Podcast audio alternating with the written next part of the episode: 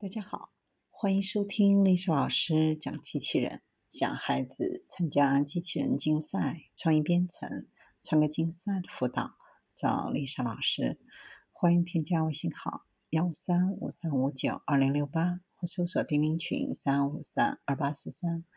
今天丽莎老师给大家分享的是水下滑翔机完成海上实验。由中科院沈阳自动化研究所研制的海翼一千迷你十公斤级水下滑翔机完成了海上实验。在海试中，海翼一千迷你水下滑翔机累计工作十四天，完成目前最大的工作深度、最大航行速度、航行控制、续航力评估以及探测功能等多项功能和测试。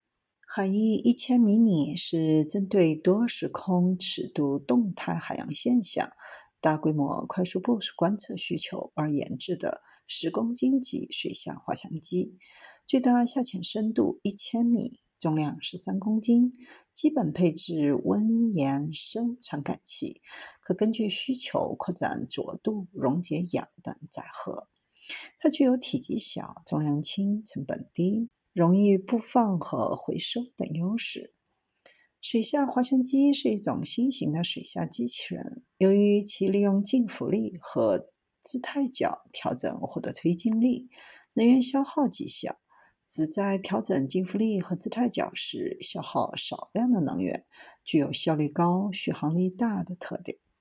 虽然水下滑翔机的航行速度较慢，但制造成本和维护费用低，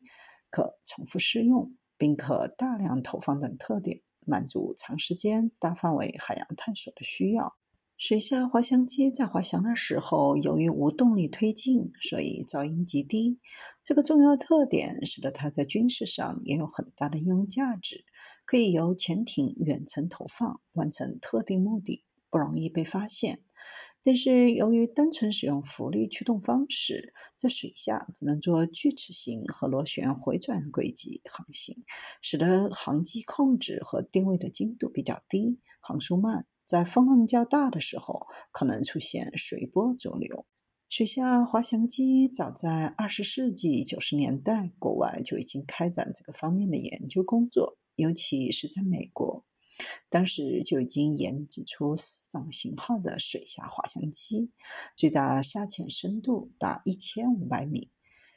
性能最好的那种机型采用细长的低阻力的流线型外壳，把天线置于飞翼外，可以进一步减小阻力。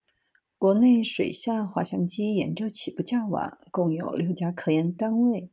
分别为中科院沈阳自动化研究所。天津大学机器人与汽车技术研究所、华中科技大学、上海交通大学海洋研究院、浙江大学和中国海洋大学。